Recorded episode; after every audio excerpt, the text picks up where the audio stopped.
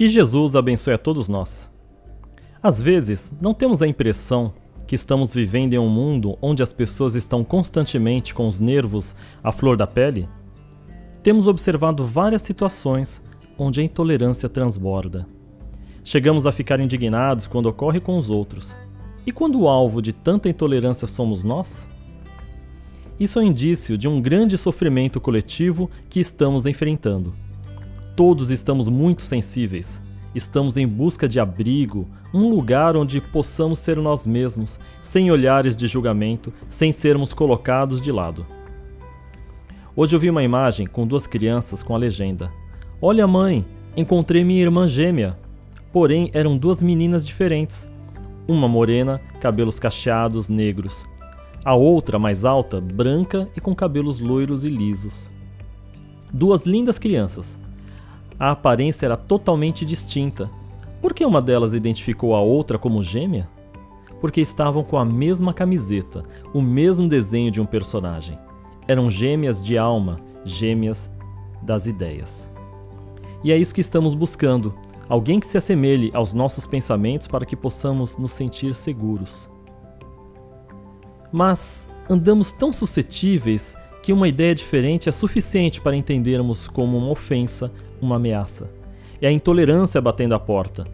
Amigos tornam-se inimigos, vem o sentimento de decepção, de desapontamento, vem o ressentimento, a mágoa. Qual seria o remédio para tudo isso? No Sermão da Montanha, Jesus afirma que felizes são aqueles que enxergam a miséria que há no coração do irmão. Bem-aventurados os misericordiosos.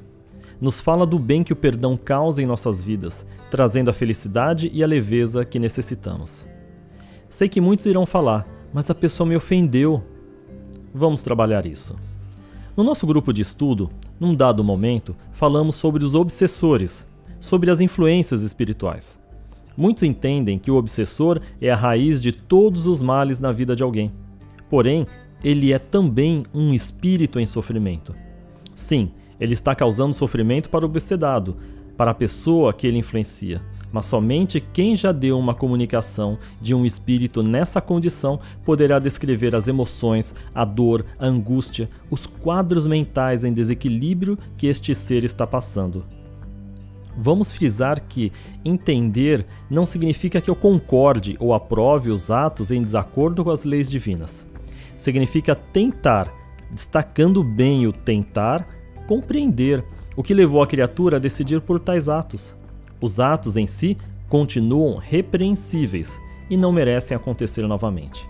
Mas todo filho de Deus tem o direito à redenção. Muitos querem expulsar demônios, mas poucos se atentam ao que atraiu esses mesmos demônios para a sua vida. É onde Jesus entra com a terapêutica do perdão quando falamos de terapêutica, estamos nos referindo a um tratamento que, na maioria das vezes, é longo. Uma pessoa ofendida nem sempre consegue facilmente esquecer o ocorrido. As feridas ficam abertas por muito tempo e as marcas vêm sempre nos recordar o episódio fatídico. Ainda bem que Deus nos deu a reencarnação para que pudéssemos realizar esse tratamento de longo curso, pois sabia que não seria algo fácil. Como o esforço é grande, demanda tempo e paciência, persistência e vontade, vamos entender alguns benefícios gerais do perdão. O maior beneficiado somos nós mesmos. Deixamos para trás algo que nos machuca, mesmo tendo acontecido há muito tempo. Nossa vida fica mais leve, pois estamos deixando de carregar um peso que não nos serve para nada. Com esse espaço, agora livre em nossas vidas, que era de mágoa, do ressentimento, da depressão e da dor, iremos ocupar com outras coisas mais importantes para a nossa alma. Da mesma forma, iremos aprendendo também a tolerância para com aqueles que pensam diferente, sem mais ter a necessidade de nos afetarmos com a sua maneira de viver e a sua forma de enxergar a vida. Não é ser conivente com o erro, mas ter uma visão de compaixão por alguém que está em sofrimento. Quem tem um bichinho de estimação sabe que muitas vezes o animal pode te ferir, não porque ele te odeia, mas porque na condição dele, a forma que ele possui de se expressar no mundo é através dos seus dentes, das suas unhas, das suas lambidas. Por ser um animal, ele não tem condições melhores para se manifestar. Uma criança em tenridade muitas vezes irá quebrar alguma coisa, por não ter ainda coordenação motora ou a compreensão de quão delicado é um objeto. Ao se transportar para o lugar de compreensão do ponto de vista do outro, o fato até poderá ser doloroso, como uma mordida ou um arranhão. Lamentável, como um copo quebrado, mas se limitará ao passado, ao momento que aquilo ocorreu, pela consciência do ser que ocasionou o problema. Procure agir assim também com aquele que te ofende. Você até pode responder que não se trata de uma criança ou de um animal, e sim de alguém que sabe o que está fazendo. Sim, sabe até certo ponto, pois ele não colocou na mesa as consequências dos seus atos como espírito, não olhou para o futuro, não se atentou que uma hora a reparação será devida. É nessa hora que começa o sofrimento do outro. O nosso sofrimento termina quando decidimos perdoar. Perdão de verdade. Para quem ofende, o caminho é mais difícil de percorrer, é mais pesado, por isso aparenta ser mais longo e sofrido.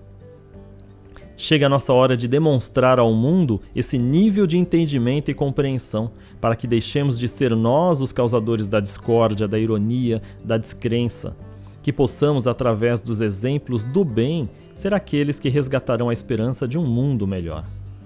Os nervos à flor da pele que eu citei no início da nossa conversa são o resultado de toda a dor causada pelas feridas abertas pela falta de perdão na vida das pessoas.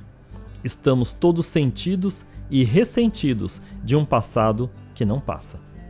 O verdadeiro perdão nunca será da boca para fora, mas através de atitudes que demonstram que nós mudamos, que cansamos de sofrer e que desejamos nos ver livres desse fardo.